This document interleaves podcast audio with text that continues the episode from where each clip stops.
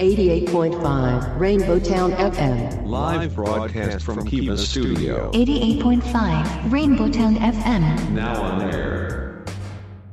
Rainbow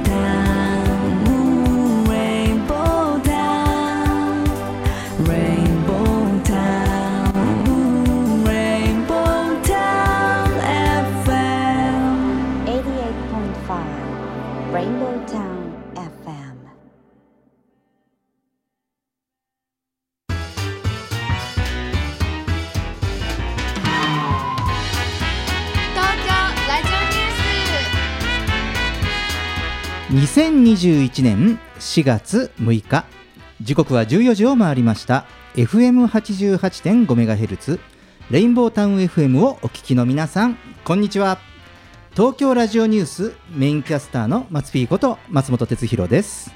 パソコン、スマートフォンを使ってサイマルラジオやリスンラジオでお聞きの皆さん、ポッドキャスト、 Spotify でお聞きの皆さん、こんにちは。東京ラジオニュースナビゲーターの鹿島めぐみです。レインボータウン FM 東京ラジオニュース。この番組は毎週火曜日に好奇心あふれるキャスター松ピーこと松本哲弘さんと個性あふれるコメンテーターでニューノーマル時代の気になる話題を独自の目線で語るニュース解説番組です。はい聞いているあなただけにお送りしますということで、はい、えー4月に入りました入りました。はい気持ちも新たに 頑張ります。なんかその3月から4月ね この季節が変わるっていうのは、やはりあの新しいことが始まる。空気がはい。ありますよね。ねあの街を見,、ま、見渡しても、はい。先週は4月1日になった途端に結構フレッシュマンの姿を、確かにそうですね。うんお見受けしましたね、はい。結構ね新しいスーツでね、身を包んで。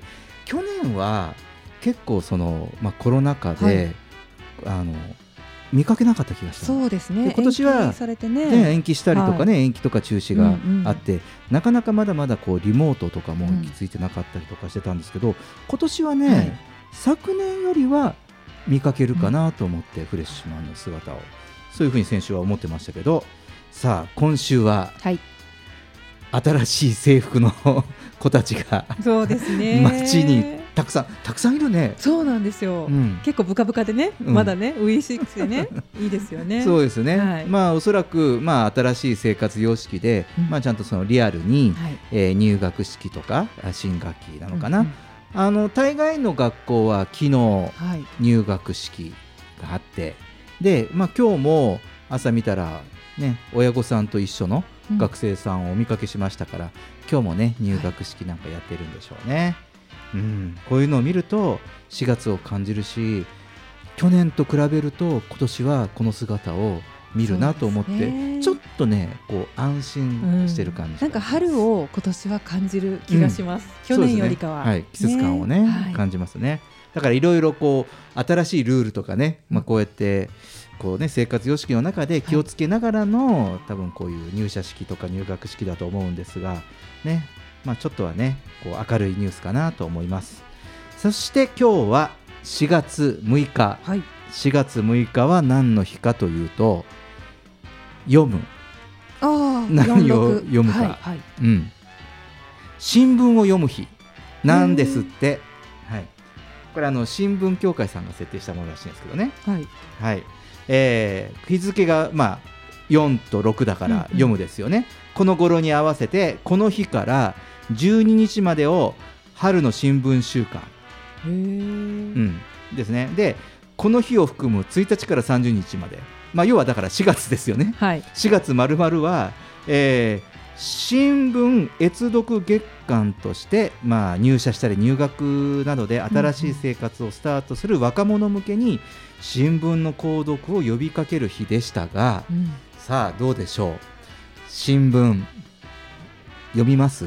紙の新紙ね、取ってないんですよね。私。聞取ってないですか、うん、なんかやっぱりこう、うんネットで調べられたりとか、うん。あのもちろん新聞のあのお金を払って有料会員にはなってるのうんで、うん。同じように見れるんですけど、うん電車で広げるのがね、うん最近やらないじゃないですか。あそうなのそうなのあのね今日この話をしようと思って、は改めてその電車、はい通勤する人たちとかそういう方々の様子を見ましたけどもう新聞広げてる人なんていませんそうよね。なんですよ。四つ折りにしてね、うんこうやってね。まあ、ぜただほぼ8割9割全員スマートフォンとそうか、ねあのパッドを見てるから、うん。だからおそらく、えー、と新聞ねあのはい。電子新聞とか、はい。えーニュースはご覧になってる方も多いのかなとは思いますけれども、ね本当に紙の新聞ね。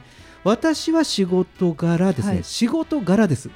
仕事柄紙の新聞を読む、その紙でしかまだうん。情報が出てないものもあるので、ただ、えープライベートでははい。新聞は購読してます、うん、毎月ねいくつか購読してますけど、紙の新聞は去年一昨年あたりから読んでないかな個人あの仕事以外では、はい。うん。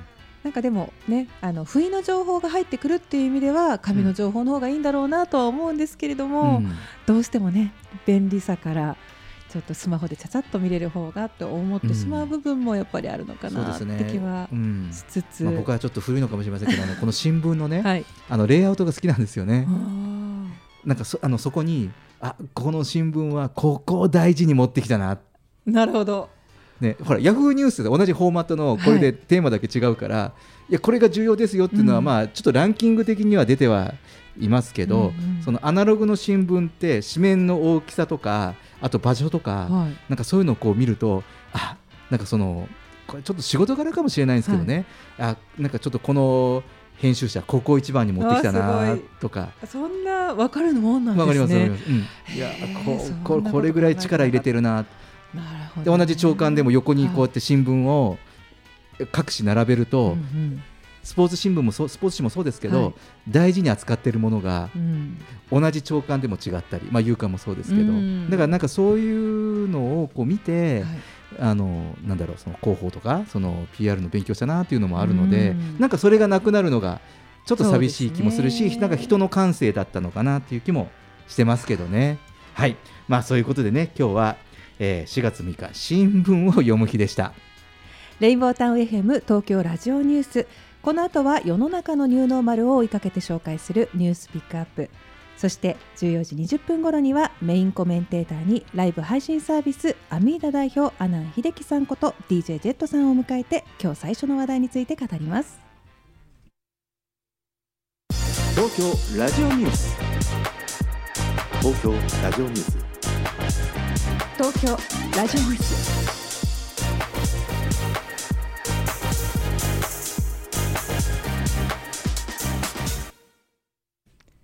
レインボータウン FM 東京ラジオニュース。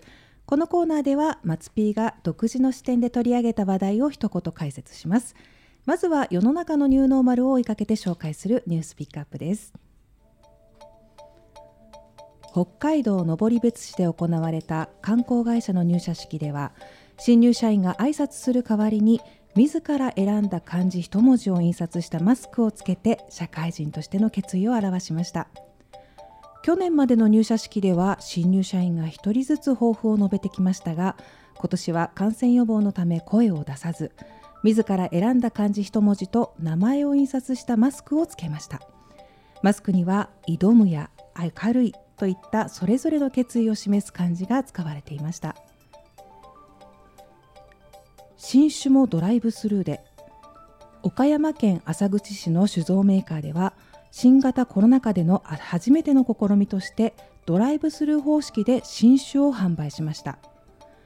毎年この時期に新酒祭りを行っていましたが新型コロナの影響で2020年は中止となり今年は感染対策としてドライブスルーで販売。訪れた人からは好評で新鮮でよかったとのことです。岡山県人口900人の新庄村でコミュニティ通貨モチンが3月24日よりサービス開始しました。これには町の町のコインというスマートフォン用アプリを使用し地域経済循環を図ることが狙いです。同様のサービスが鳥取県や長野県など8地域でも導入されています。ファミリーマートレジ担当が不要な新しいコンビニをオープンへ。カメラやセンサーでお客が手に取った商品を識別し会計も無人で済ませる新しいコンビニの店舗が東京都内にオープンしました。従業員が1人で店舗を運営できるため会社では大幅な省力化につながるとしています。はい、えー4月に入りましてのニュースピックアップということで、まずは、えー北の話題からとはい。いうことですね。えーまあ、よくね入社式というと、えー覚えてますか？メグさん。入社式、あー入社試験なら覚えてるんですけどね。もう受かってしまったら忘れちゃいますよ。ね、でも結構ねニュースなんかでも入社式のシーンがあると、はい。ねそのなんていうんですか？こう自分の、えーまあ、なんか趣旨先生みたいな、はい。えーそういったことのシーンがよく使われる絵を見ますけれども、さあ今年は絵にはなるけど音にはならない、うん。ん、先生ですよね。はい。でもあのこのマスクをつけるはい。生活になって、確かに表情だとかはい。ここがわからないですよね。そうですね、うん。ねまあ、だから表情がマスクで隠れてるから、まあ、代替にマスクに自分の志を一言でメッセージを書くと。ね。であのこれね、そまあ、そのニューこのニュースをピックアップしておりましたら、はい。えー今朝別のニュースではあのマスクに自分の写真を笑顔の時の鼻から下口元の写真をマスクにプリントして、それをつけてあのなんていうの周りの人にもこう自分の意思表示というか、まあ、いつもにっこり笑顔でというようなそういうことをしているその女性が話題になって取り上げられてました。すごいですね、うん。みんな笑顔で マスクつけるようになるかな。確かにほら表情がわからないものね、はい。うん、目でね比較的、あの今日スタジオにいる我々は目で物を言うタイプ。なのでカバーしてますけどね、はい、ですけどなかなかねうん。この半分こう隠れるってねそのなんか伝わりにくいじゃないですか。表情で伝えるっていうねすそうですね。ごくね人と人とのコミュニケーションの中で。なのでこれはねあの一つまあこの、まあ、宣言とか先生とかねここ、まあ、入社式でっていう話題だったんですけどどうでしょう？これからその新しい生活様式の中で皆さんもマスクつけてらっしゃるので、はい。ちょっとここになんかこうメッセージをねその日の言葉をつけるとかはいっていうのはきっとこうお会いした時に話題になったりもするんじゃないかなと、はい、思いまして。これナイスアイデアだなと思ってちょっと紹介してみました、はい。他にも使えるんじゃないのって、ねえ。はい、えーそして、えー続きましては毎度おなじみ、えードライブスルーの話題。はい。はい、持ってきました。ね。えーまあ、この4月、はい。春になって新酒の季節になってきてますけれども、ね、この岡山県の酒造メーカーでも、えーこのドライブスルー方式で新酒を販売ということですね。もともとこういう新酒が出ると、まあ、どこの蔵とかでもよくあるのは新酒祭りはいですね。ねもう私もこの新酒祭りを訪れるのは大好きなんですけどね これがね開催されないわけですよ各地で。はいうん、でそれの代替がまあいろいろね通販でやるとか、ね、オンラインでやるとかあるんですが、えーこの酒造メーカーさんではドライブスルー方式でやったということで、えーまあ、これからですねこれをご紹介したのはこれからまあ新酒もそうですし、えー野菜とか、まあ、果物なんかもそうですけど、まあ、その収穫の時期を迎えてね夏野菜とかね出回るじゃないですか。うん。でそうすると初物とかが出回る時に、えーまあ各地でそういう収穫祭とかがやってたものがおそらくそのなんですかねこう中止となったりする可能性がある時はこういったものも、あのその代替としてやはりドライブスルー、ね、こういう分野にもいけるんじゃないかなと。いわゆる収穫祭の代わりにはい。ドライブスルーで、なぜかというと多分アナログでその手渡す時に少しちゃんと距離を取って出すけどやはり手渡したり生産者の人の顔が見れたりちょっと一声かけて作れる人もやはり来た人から頑張ってねって頑張って野菜作ってくださいねっていうやはりなんかこういう声かけってその人としてのモチベーション、うん、という意味ではあの全てがねオンラインとか通販だけじゃなくてなんかいいのかなと思って、特にこの安全性をキープしてもこれぐらいのことはね、うん。コミュニケーションを取るのでなんか一つ、えーこう社会のね新しいあこうビジネスモデルとして、ね、広がるといいかなと思います。そして、え3番、えーこれは、えー岡山ですがコミュニティ通貨、うん。コミュニティ通貨、えーこれはなかなかまだまだ身に慣れない耳慣れない言葉だと思うんですが、えーまあ、この岡山の新庄村ではモチンと、まあ、たまたまですね地元の名産品が特産品がお餅なんですって。なのでそれと,、えー、とおだちんとか なるほどね。ねもち。うん、でそれでモチンとね、えーしたらしいんですけれどもこれはもうつい最近3月24日から始まったサービスなんですけれども、えーこのコミュニティ通貨というのはその町でしか使えないコインなんですね実際には、えーどまあ、どういうことかっていうとその窓拭きとか例えばその町で、はい。えーっと例えば、えー商品の補充を手伝ってあげるとか、はいねまあ、こういうその奉仕をするとコインがもらえるわけですよ。うん。うん、でこれは、まあ、町の人がやってもいいしあとあのその町に来た人が例えば旅行に来ても、はい。あのちゃんとできる。そうそうそうそうそういう窓拭き、はいあの募集してますとか、はい窓拭きやってくれたらじゃあ3キチンとかさ、ね、であとお店の品出しもうほらおじいちゃんおばあちゃんのお店もはい地方とかあるから、だからちょっとこの重たい瓶を全部あの棚に詰めてくれたら商品棚詰めてくれたら2キチンとかさ、うん。もちん。うん、あ2もちんだ。ごめん。になんでキチンって言ったのね。2もちんだね。はい。うん。え、これもちんで何が買えるんですか？でねこの、えーこのモチンではい。通常の商品はこのコミュニティ通貨では買えないんですが、コミュニティ通貨を使ううう、うん、使うためはい。の商品、だかなオリジあのそのコミュニティあの通貨で使えるはい。商品が用意されるオリジナル商品が用意されて、るみたいな。それとかサービスですね、はいはいでそれをコインで交換するということなんですね。これはあの一つその物々交換的な要素もあのあるんじゃないかなと思います。あのこの番組であの DJ ジェットさんと、ねその物々交換の話とかね、えーしてますけど、まああの一旦このコインは返すんですが、うん。まあこうやってあげてじゃあそれは物をもらうね。ん俺に物をもらってるよねっていうことですしでコインにすることでその場所じゃなくてもその町のどこかで、はい。ねあのね A 地点でお手伝い奉仕をしたら今度は B のお店でそのこ奉仕したお金をコインを使うっていうことで、まあ、町の経済が循環するのかなと。それともう一つはコインのやり取りから、えー村の人村じゃない人そのね内外の人との、えーコミュニティも形成されていくっていうのが一つ狙いになっています。うん、これはあの SDGs も絡んでまして、まあ、SDGs の17番ですね、えーパートナーシップで持続可能な開発を強化していこうという、そのアイデアです。でこれは、えーそのそこれそのものはスマートフォンをアプリを使って、はい。そのコインを上げたり使ったりするっていう仕組みです。なのでアプリを導入すればお店側も使う側も、えっと、すぐ導入できると。もうその場ですぐ導入できるというすごく簡単になっていると。でこれは、えーその鎌倉にあるアプリ開発会社が開発したものなんですけれども、えー今回ご紹介している岡山県だけではなくて、えー全国8つの地域でもすでに導入されていると。いうことで。なので、まあ、これはまあちょっとご紹介したのはですね、まあ、こういうモデルがあるということをちょっとご紹介して、何かしらまあお聞きの皆さんのご商売やってる方とかあと町内のお世話やってる方もいらっしゃると思うのでなんかヒントになればと思いましてご紹介しました、はい。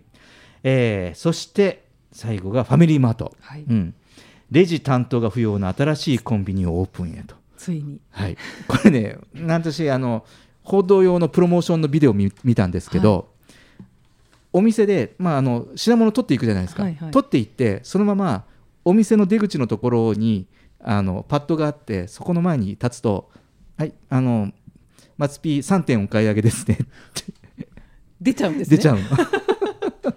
怖いな。だから、もう買って、商品を取ってるところからあのずっとチェックされていて。だからお店にはもう人は本当に品出しするだけよね、うん。うん。そういう新しいスタイルのそのコンビニがまず実験店舗なんですけどね、はい。えー東京都内にオープンしましたということでこれはあのいろいろその地方のその過疎化だったりやっぱその労働者不足になってくるとそのなかなかこう従業員確保ですね、うん、そういうのが難しくてあの実はそのコンビニの店舗が一時期ダーッと増えていったでしょ、はい。ちょっと何百メーター行ったところにもコンビニがあるって、ありますね。ねこれ結構日本の地域でも、はい。そのちょっと郊外かなり行った郊外でも結構この競争って一時期すごかったんですね。うん。なんですがやはりあの時々僕が見かけるのはあこれ確実にあのいもう廃墟になってるんだけどあこのレイアウト形的にコンビニだったなって分かるようなところをよく見かけるようになってきてるじゃないですか。うんなのただその地域にとってはですねだんだんこう高齢化してたりしますから地域にちょっとしたものが買えるところって必要なんですよね、なのでじゃあその一人でも運営できるコンビニとか、うん店舗とか、まあ、そういうそのモデルの実験開発として、まあ、ファミリーマートでやっているということなんですね。なので、まあ、大幅な省力化につながるので,、ねですね。またいろんなその人口が少ない地域でも、うん。うん、お店が展開できるということで、まあ、これはあの、まあ、未来のあこれそれこそこう我々の生活スタイル消費スタイルに合う形かなと思って紹介しました。はい、えー以上今週のニューノーマル時代のニュースピックアップでした。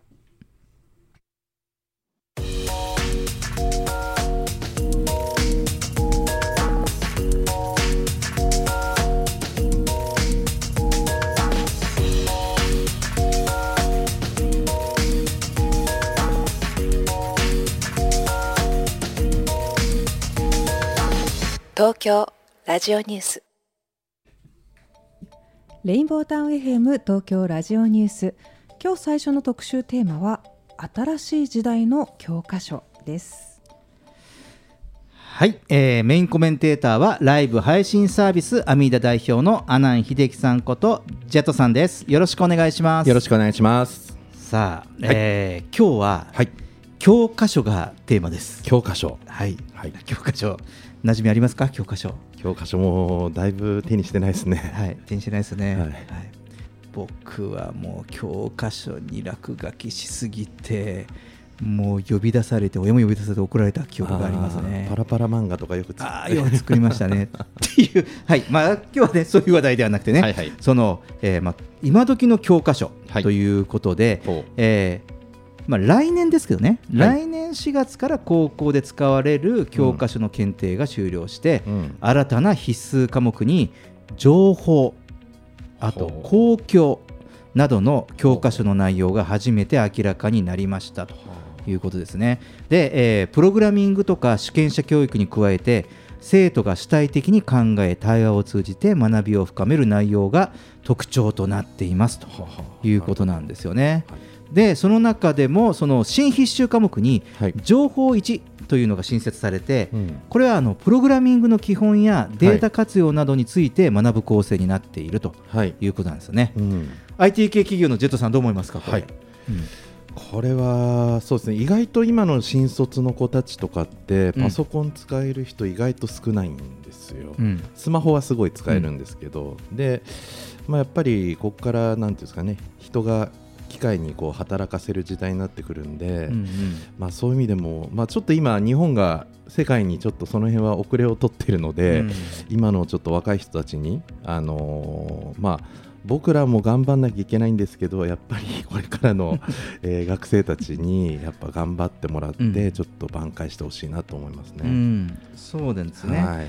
でこのこのプログラミングっていうものがですね、はい。今までだとプログラミングっていうとなんかこう理科系、はいはいはいはい。うん理科系の科目ででもしかするとそのお聞きの、まあ、我々世代も含めて、うん。お父さんお母さん世代いやプログラミングでうちの子文系なんだけどと思ったりするかもしれないですけど、はい。実はそうではうんなくて、はい。うん。あのやはりこれからもう、ね、その人口が少子高齢化していく、うん。減っていく。でその中で、えーまあ、我々もその起業をしたり何かのアイデアをうん。その形にする、そうですね。うん、それは理系だけじゃなくて、ね、そのもしかしたらアートかもしれないし、うん。エンターテインメントかもしれないしそういう文化的なもの考えて技術的なもの。企画すること自体がもう、うん。プログラミングの前一歩前の第一歩なんでで結局プログラミング自体はもう機械ができるようになっていくと思うんで、うん。まあ、そういう意味では、まあ、そういうのも含めてあのやっていくといいと思いますね。こういうデータ活用とかも考えるっていうのはすごいいいと思いますね。そうですね、はいだから、まあ、そのもう一つはそういうことをすることでこの社会にそのまあ、人がうん。本来やるべきことに注力できてたりとか、はいうん。それは仕事だけではなくて、えー、と家族とかうん。友人のフォローだったりとか、やはりそういう意味のその自由な時間を作ったりとか、はい。時間を大切にするために、うん。今までやってたことを自動化したり、うん。まあ、自分のアイデアをプログラミングして形にするっていうね、うん。でなんかその社会的には人にしかできないことにうん。注力する、うんそうですね。っていくんじゃないかなって思って僕はこれはウェルカムな、うんあの科目だなと思ってるんですなんか物のデデリバリーとかの話ことのデリバリーの話もしましたけど、うん。結局多分もうああいう物を運ぶものってもう人必要なくなっていくと思うんで、うんうん。まあ、やっぱこうプログラミングとかをしてじゃあうん。より早く、うんうん。えより安全にとかっていうのをもうずっとやっぱここは人間がこう考えてうん。進化させていかなきゃいけないと思うんで、うんはい、すごくそういうに変わっていくと思います、そうですよね。ただそのこういうそのこういう風にやったらもっと世の中よ良くなるんじゃないかっていうアイデアはうん。人しか出せないと思うんですよね。そうですね。そこの起点は、はい。そのプログラミングで実現するけど何をやったら良くなるかっていう、うん。そのアイデアの起点は人しかできなくなるので、はい。もっとそのな多くの人があ、ね、自分のアイデアを形にできるっていう、はいそのプログラミングっていうね、うん。そういうことを知っていくといいのかなって思ったりします。はい。うん、さあそしてこの他にですね、はいはい。えーこの新しい教科書、はい。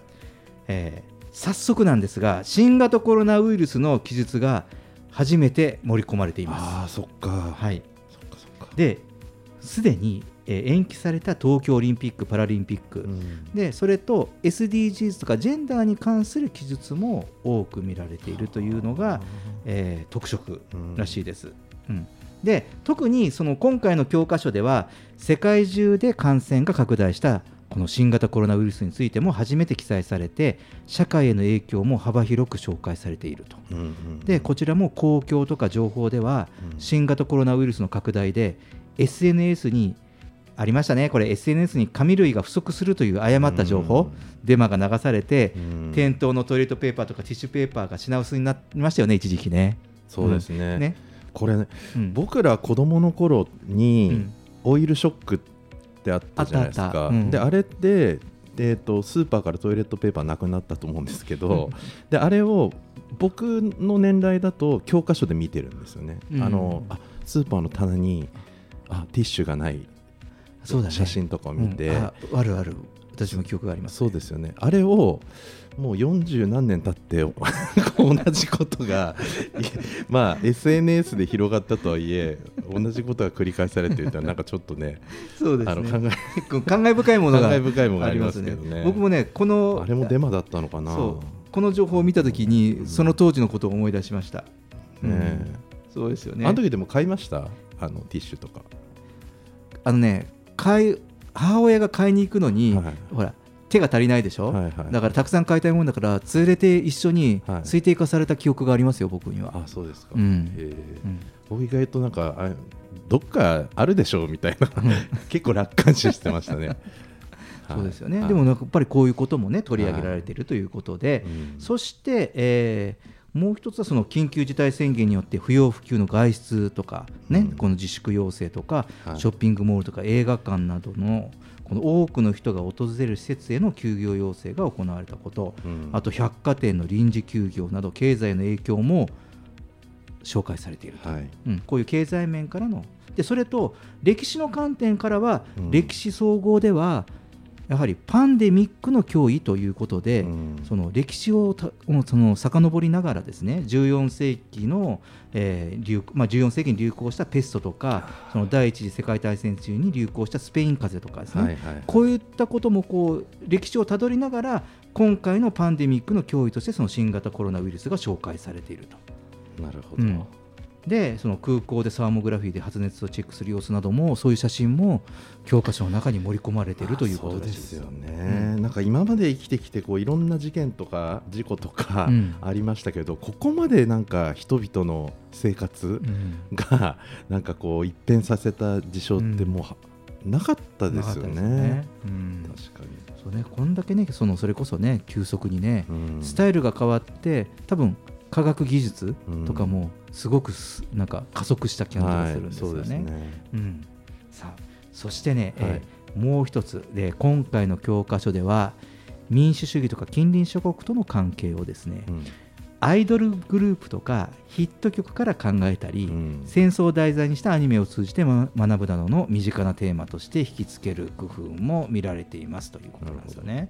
うん、でこの歴史総合の教科書では、はい。この民主主義を考える特集の中で、うんえーアイドルグループの欅坂46に名前を変える前の、あえーあ今今桜坂ですよね、はい。で以前は欅坂の時のヒット曲だったと思うんですけどはい「サイレントマジョリティ」はい。うん、この歌詞の一部が掲載されて、うん。まあ、この中で声を上げないことは賛成しているのと同じだよと、ううんん。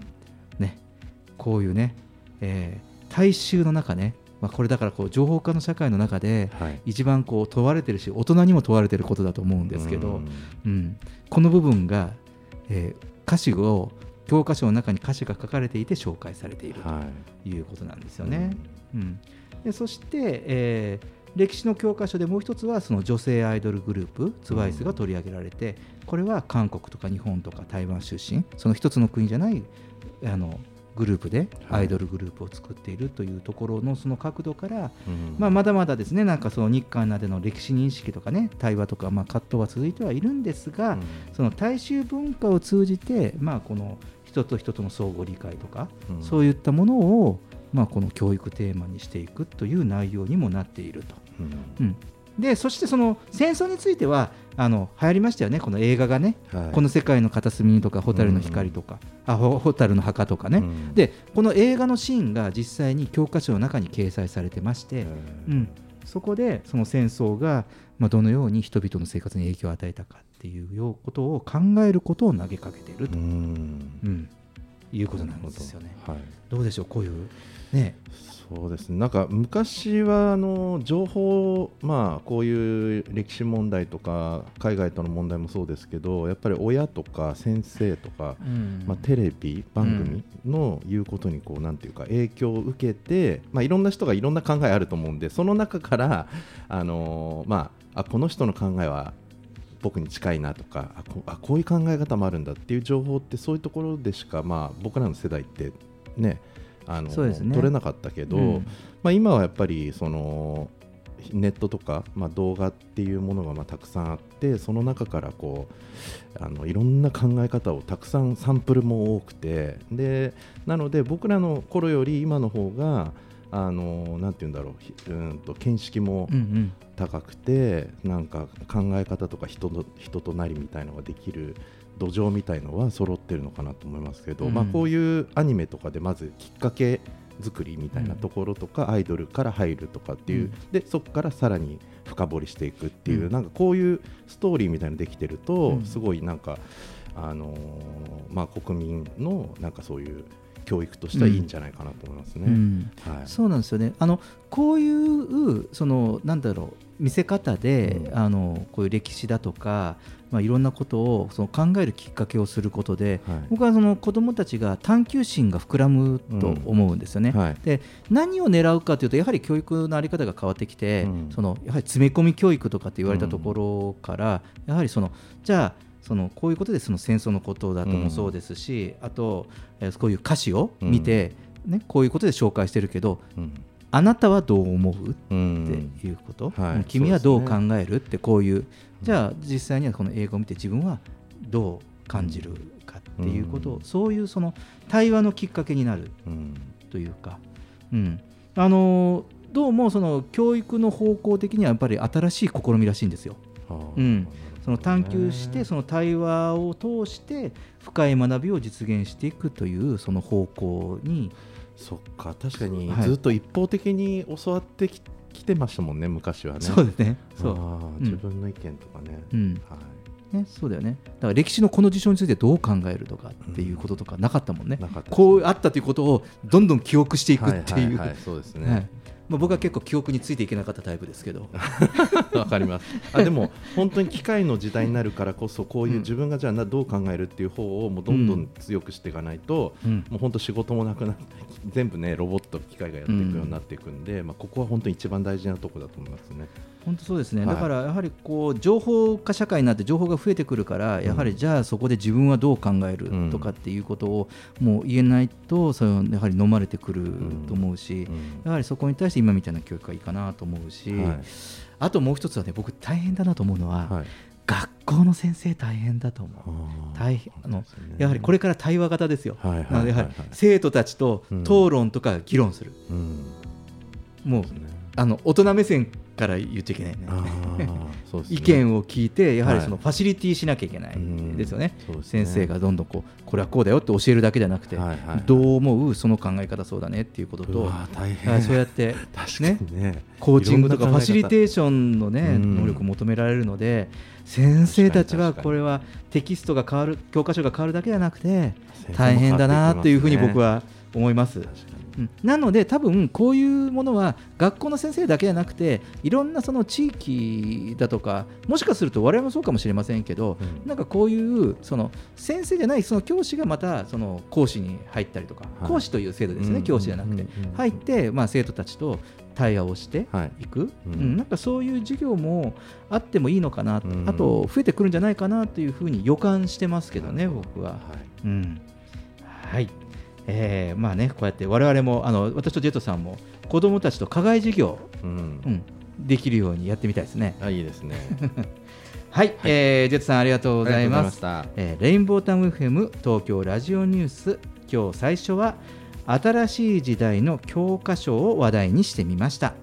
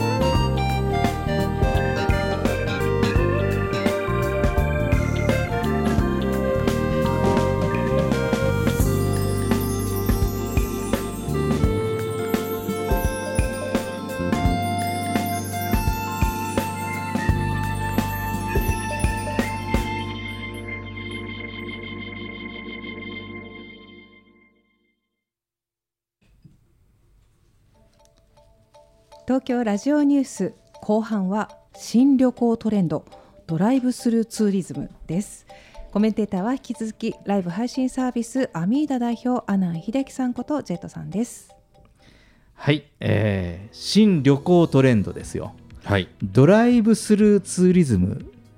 ジェイさん聞いたことありますか？いや正直なかったですねドライブスルーツーリズム、うん、まるまるツーリズムは流行ってるし、はいはいはい。ドライブスルーは、はい。この番組では、はい。毎度おなじみで言ってますけど、ねはい。いろんなドライブスルーが出てきたなっていうのはありますけど。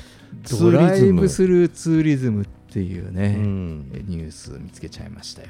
なるほど。うん。うんでまあ、そのこの番組でもですね幾度もその外出とか旅に関する意識はさまざ、まな変化が出ているということで、はい。えーお話をしていますけれども、うん。えー自動車メーカーのスバルがですね、はい。ウィズコロナ時代のお出かけ旅行における新たな形やニーズを顕在化するそういうことを目的に、うん。20代60代の男女800名を対象に行った調査結果を発表しました、ほうん、その結果ですね約3人に1人が旅行時に車での移動が増えたと回答したことうや、うん。旅先でやってみたいことやは温泉やキャンプといった定番に加えてうん。車から降りずに体験できるドライブスルーツーリズムという新しい楽しみ方を考えている人も多いことが分かりましたと。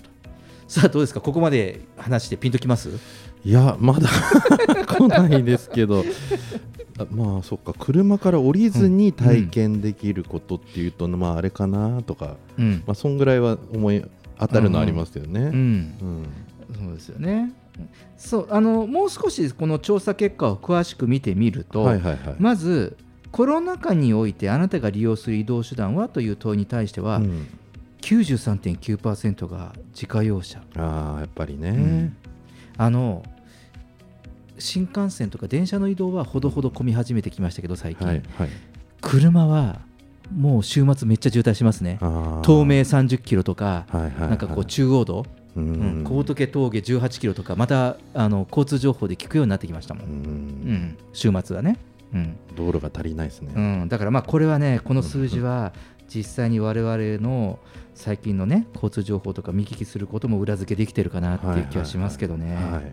うん、そして第2位が、えー徒歩。うん。歩く。44%44.4% でその次が電車やタクシーバスという、まあ、公共交通機関を利用するという結果になりましたと、うん。うん、じゃあだから車かもしくはそこぐらいだったらじゃあ歩いていこうかと、うん。うん、いう傾向なんですよね。はい。だからそのこういう移動に関してもプライベート空間を保つことができる、まあ、自己用用車の利用が増えているということが、まあ、分かるんですね。でそしてそのコロナ禍において家族とお出かけや旅行する際その車での移動は増えましたかっていう問いに対しても、まあ、3人に1人がコロナ禍コロナ前に比べては車の移動が増えたと回答してるんですね。でもう理由が人との接触が少なくて安全だから、まあそうでしょうね。うん、もうこういう答える人が8割。うんうんね、だからその感染対策を考慮した回答が見受けられるというね、まあ、こういうその調査結果からちょっと徐々にこのがこの本題に入るんですが、はいはい。えーさらにそのコロナ対策がしっかりと行われていたらうん。家族とお出かけや旅行したいですかといった問いも実施したら、うん過半数を超える8割83.3%が感染対策がしっかりとしていれば家族と旅行などをしたいと。はい。なので旅行ニーズはやはり活況なんですよね、うん。ただ、えー旅行ニーズは増えてくるけれどもおそらく安全意識が旅行に対してものすごい前面に出てくるようはい。になってきたから、うん。その手段がやはり車が、はい。うん、のニーズが高くなってくるというのかなと、うん。そうですね。いうことなんですよね。ううんん。ででまずその、まあ、大事なのが行き先を検討する際に考慮するということなので、はい。まあ、先ほど言った通り不特定多数が集まらないとか、うん。えーソーシャルディスタンスが保たれるとかあと安全対策消毒が、えー徹底されているとかそういうその回答が、えー距離や予算などよりも上位を占める結果になっている。そうなんだ。うんだからどこに行きたいとかというよりもさ、うんもしそこの今言った安全対策とか密にならないとか、うんそこがちょっと不安要素があったら、はいそこの候補地は行かないのよ。じゃあこれから広報とか広告的にはそういうところを全面的にこう出していかないといけないところですね、おっしゃる通りですね。地方のね地域の旅行会社さんとか、はい、あのいあのゴージャスでラグジュアリーなところでも、うん。そさてそ分かった。ね、そあいいねってなってじゃあところで、そこら辺の安全策はどうなんだろうっていうところが前面に出てくる感じですよね。うんえー、すごい。だから、まあ、そういう背景があるので、そのドライブスルーツーリズムっていう話になってくるんですけどだって車ニーズが高いでしょ、ね、でそうするとじゃあ車でした出たそういうお出かけした人たちだから、だからまずはまあ普通に当たり前に言うとその温泉地に行くとか、なんかそういうことだったり、最近そのキャンプとかのグランピングとか、今年おそらくブレイクするっていうあのはい。トレンド予測でも私申し上げましたし、はい。実際にグランピング施設はすごい広告宣伝がすごいですねこれね今ね。暖かくなってきてからね、なのでちょっとこれ読み通りなんですけど、まあこういうアウトドア系の回答が多い中で、えードライブスルーツーリズムにも、えー興味を持つ人も多かったということですね。はいで何度も言いますが、えーこのドライブスルーツーリズムは車から降りずに体験できるようなものを指します。うんうんうんうんまあ、具体的には以下のような回答があったそうです。えー車に乗ってサファリパークを楽しむ。はい、大好き。大好き。サファリパーク大好きです僕も僕でも大好きです。はいもうサファリパーク、まあ、面白くないっていう人多分いないだろうなと思うんですよそうですね最初はちょっと引いててもね。はい。で、えーその次がドライブインシアター、うん車で映画鑑賞。はい。で、えーその次がドライブスルーのお店をた巡って車の中でグルメ旅行を楽しむと。これ増えてるんですかね、まあ、ニュースなんかだとねだいぶいろんな、今まではねチェーン店とかばっかりでしたけどいろんなお店がね、始めたりしてるみたいなんでこれも面白いですね。増えていくと、そうですね、はい。だからこう、ね、各地域の名産のお店がこういうドライブスルー方式になってきているという背景もありますけどね、はいはいはい。まあ、あとは海岸沿いをドライブしたいとか、うん。でドライブで道の駅を巡りたいとか、うん。あのドライブする道の駅とかもねできてるらしいですからはね。あそうですか。ん。いいですね。でそれとその車内から楽しめるものとしては、まあ、これからシーズンになってきますけど花火とか、うん。花火大会ね。ね。まあ、桜終わりましたけど、うん。まあ、桜を見たいっていうのもあったそうです、うん、でもこれからお花見とか、ねお花畑見るのも車から覗くんですかね。そうか。うん、南房総あたりこれから。あれありましたねあのいちご狩りいちご狩りね。あの東京タワーの下でなんかい。ちご狩り、あの車乗ったまま乗ったままありましたありました。ありましたよね、うん。何日か、へー面白い。あーだからそうかもしれないですね、果物狩りのシーズン、それこう先ほど初物とも言いましたけど、そういったものがドライブスルーでできたり。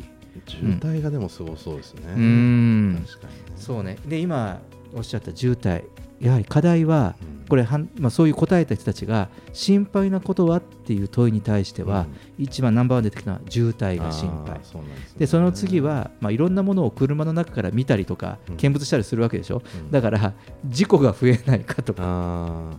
まあでもね車は今いろんな安全基準が高まってるし、うん。渋滞もで思い出したんですけど僕昔あの伊豆のスカイラインあるじゃないですかあの、うん。海沿いの、うん。あのあれで、えー、と渋滞にはまっててそうするとローラースケートで、うん。あのお姉さんがうん。ホットドッグを、どっかでホットドッグ焼いてるんですよ。でローラースケートでこうやって手上げるとこう売ってたりするんですけどあれねすごい売れてましたよ。すごい売れてる。僕はねあのアイスキャンディー屋さんが渋滞してると、あの歩いていくのに遭遇したことがあります、はいはいはいすごい売れてる、うん。だからああいう今度渋滞になるんだったら渋滞を利用したサービスを また考えれば さすがさすがですね。ねうん。いいんじゃないかなと思いますけど、うん。はい。そうですね、なので、まあこまあ、こうやってねその、まあ、一つの、えーアウトドア系の、まあ、観光が多くなっていく中で、まあ、一つの新しいキーワードとして、ドライブスルーツーリズム注目かなと。うん。きますねこれ、うん。ねこれ来るかな、うんまあ、やはりこの自然とかこう行き先にとらわれない自由な旅っていう思考に、まあ、全体的にはそういう傾向にあるんでしょうね。なのでまあ特にこうえんあのこういう観光サービスとか旅行とか、そういう人たちにとっては一つはその車旅車を使う旅っというそういう人を対象にしたターゲットにしたサービスとか。キャンピングカーとかも売り上げ上がってるんですかね。あキャンピングカーむちゃくちゃ上がってます。上がってるんですかもうあの今までよりも納期が間に合わないぐらいすごい上がってます。あーそれはそれでねまたそのキャンピングカーの専門家にちょまたコメンテーターを呼んではい。話聞こうかなと思います。あいはい、はいえージェットさんありがとうございました。ありがとうございました。レインボータウン FM 東京ラジオニュース後半は新旅行トレンドドライブスルーツーリズムでした。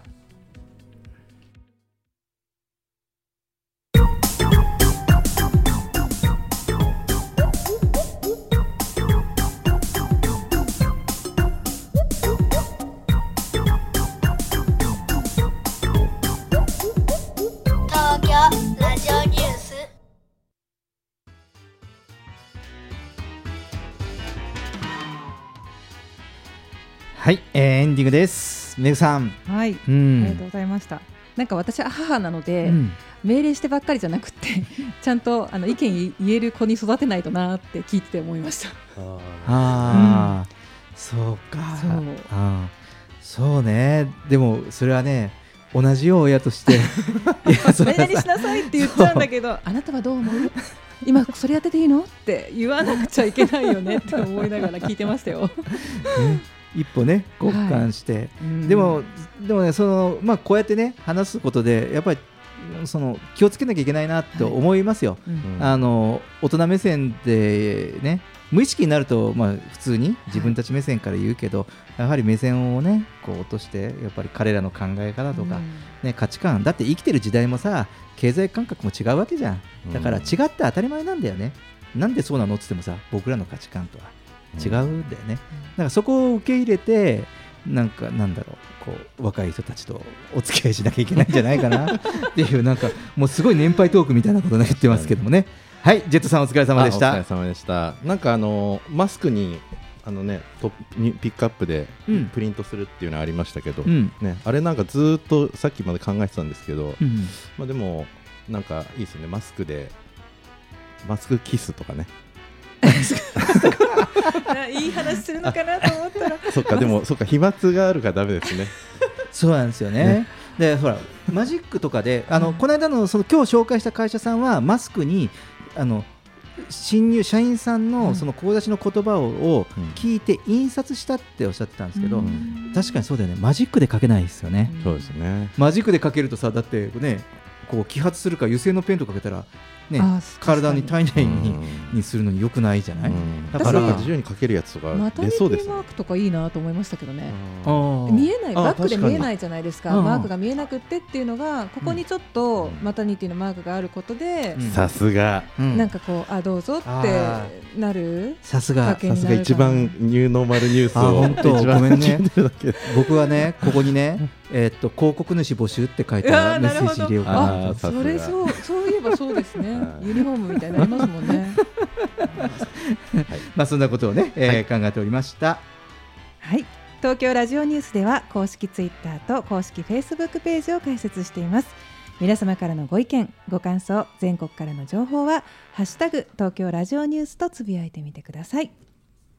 それでは月替わりのエンディング曲でお別れしましょう、4月はセンチメンタルなグッドメロディーにハスキーがかった特徴ある歌声それに加えてエモーショナルな歌詞の展開に今若い世代を中心に共感の嵐ただいま注目の山梨県発のスリーピースバンドですそれではお聴きくださいラフィングヒックでカシスオレンジ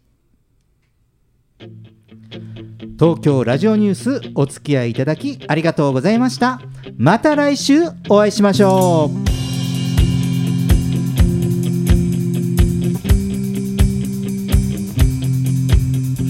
夢見る少女じゃいられない現実はお金も時間もないおしゃれしてデートに出かけたい現実はパジャマ。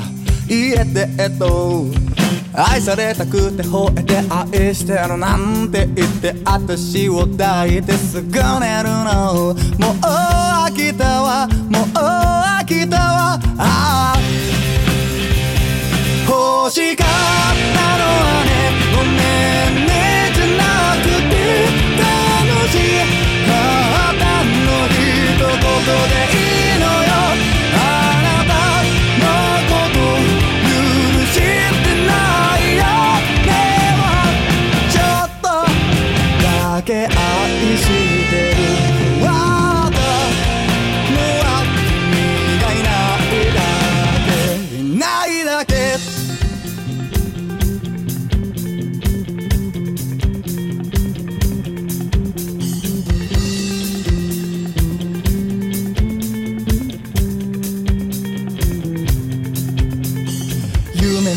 少女じゃいられない現実はあなた。